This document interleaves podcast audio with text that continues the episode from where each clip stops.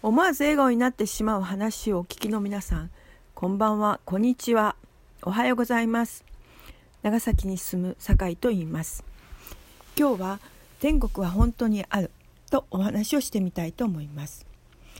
私は幼い時、えー、非常にこう仏教のお寺がたくさんあるところで育ちました。幼稚園に行く時も、えー、全然違うなんか宗派のお寺を2個ぐらい通り過ぎて1個は境内の中から、えー、なんかこう僧侶のお家のそばを通って行くといったあお家でした。そ,、えー、その中で私は、えー、そこに書いてある仏教では極楽。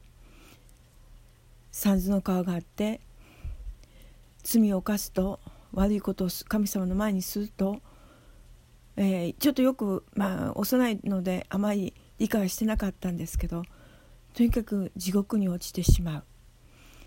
火と苦しみのあるところ。非常に怖くって。夜眠れない時も時々そのことを考えるとありました。天国に行きたい。仏教で極楽と言いますが行きたいっていうのが強くあったです。どうやったらその川を渡れるか。どうやったら紙で作ってある、まあ、その時は、まあ、ティッシュペーパーチリスと言いますけど紙で作ってある橋を渡れるか。こうやってこうやってといろんなことを考えました。でもそれは無理だしできないし非常に怖かったです。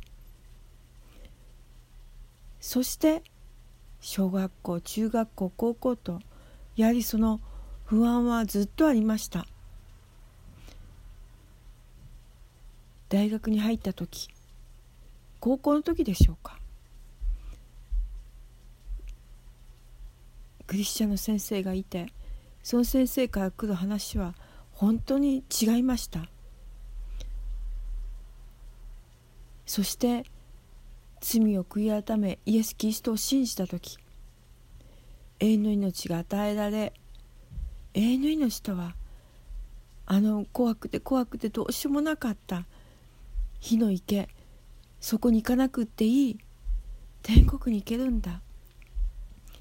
何をしたからってなく信じた時に行けるんだ。と本当に幼い時から持っていたその恐れから